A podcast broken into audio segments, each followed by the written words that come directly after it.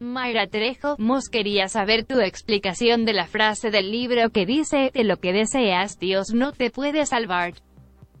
Gracias. Vamos a encontrarla.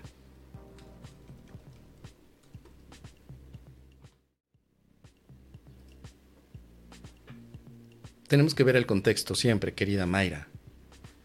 Estamos hablando del capítulo 12, el programa de estudios del Espíritu Santo, sección número 7, introspección. Creo que sí. Voy a tratar de leer todo el contexto.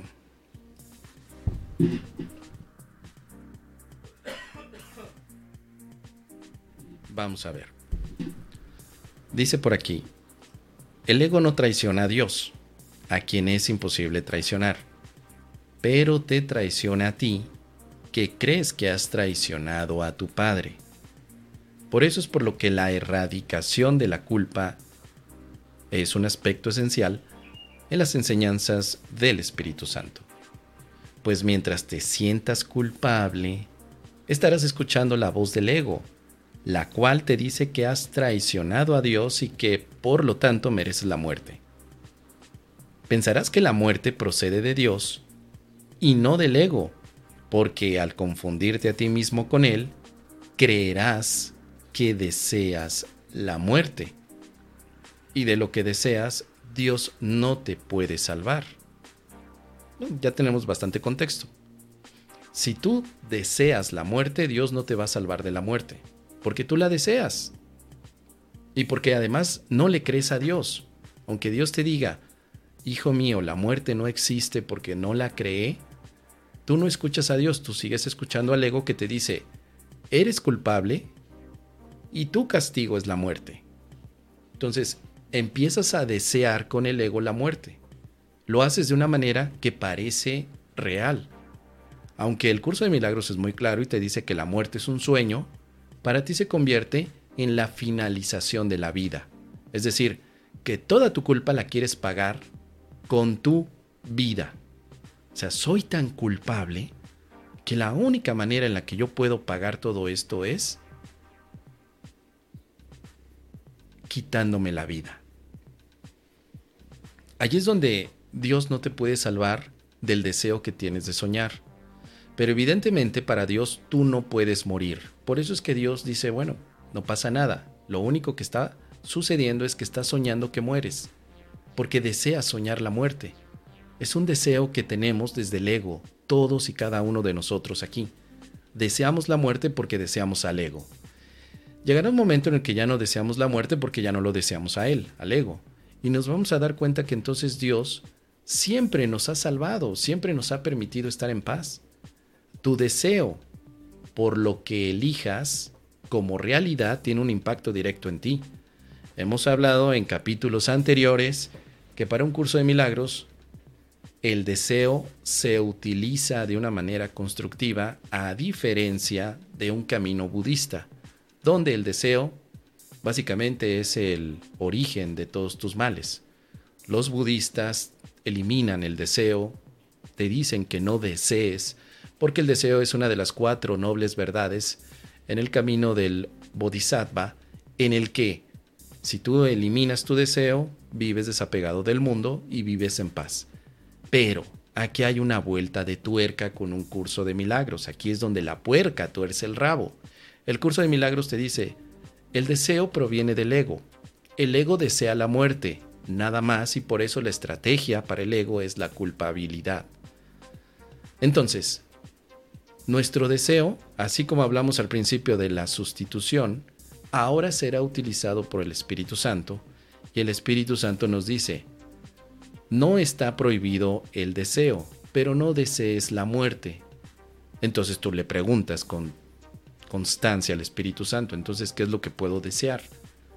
Y el Espíritu Santo te responde con la lección 185. Desea la paz de Dios. Ah, entonces el deseo de la muerte y aquí estoy totalmente de acuerdo en lo que nos decía nuestro querido Mario Fábrega. Intercambias el deseo de la muerte por el deseo de la paz. Cosas diferentes. Pues cada vez que el ego toca la puerta y te dice, muérete, Muérete. Muérete, desgraciado culpable. No mereces que te amen, infeliz. Muérete. Estarías mejor muerto. Inútil. ¿Me estás oyendo, inútil? Sí, tú. Rata de dos patas. Adefesio. Amorfo. Gusano. Infam. Ay, perdón. Eh, muérete, infeliz. Muérete.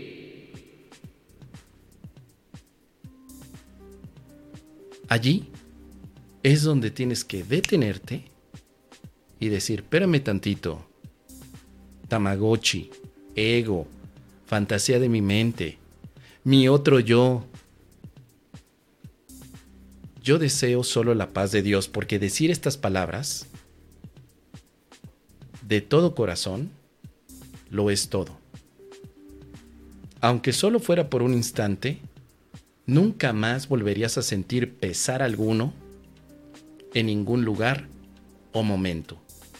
Recobrarías plena conciencia del cielo, el recuerdo de Dios quedaría completamente reinstaurado y reconocerías plenamente la resurrección de toda la creación. O sea, en términos generales, lo único que pasaría es que aceptarías que tu identidad es paz y amor. Entonces, por eso es tan importante siempre el contexto, querida Mayra, y más en un curso de milagros. ¿eh? Ay, sí, porque una palabra en el curso de milagros puede tener dos significados en diferentes secciones de estudio. Hay que tomar en cuenta cuál es el contexto de cómo se está utilizando la palabra deseo. Porque aquí te dice de lo que deseas, no, Dios no te puede salvar, ¿no? Entonces tú me lo pones aquí como una frase. Y a lo largo de los años, dentro de este juego de estar dando conferencias, talleres, pues en ocasiones no sabía ni qué decir y ahí me tienes inventando una teoría falopa de lo que significa esto. Hasta que el Espíritu Santo me dice, ¿para qué te haces bolas, Mos? Mejor lee todo el contexto para que sepas por dónde van los tiros. Ah, cabrón, pues sí, muchas gracias, Espíritu Santo, qué chido que me, que me ayudas. Y entonces digo, ah, bueno, esto se está utilizando de esta manera porque si tú le crees al ego, los deseos del ego para ti van a ser como verdades y entonces le cierras la puerta al Espíritu Santo y ya no puedes vivir en paz, etc. Pero más adelante también hay otra referencia en la que el deseo se utiliza de forma distinta. Ahí es cuando esto cambia y entonces integramos la práctica y dejamos atrás cualquier aspecto de debates y discusiones. ¿sí? Para mí, el deseo es únicamente hacia la paz de Dios y eso es lo único que quiero desear. Eso y por supuesto unos tacos de nenepil que están afuera del metro Hidalgo porque esos tacos le quedan al paisa. Uf, deliciosos. Te lo recomiendo. Así que ahí está, querida Mayra, déjame tus comentarios.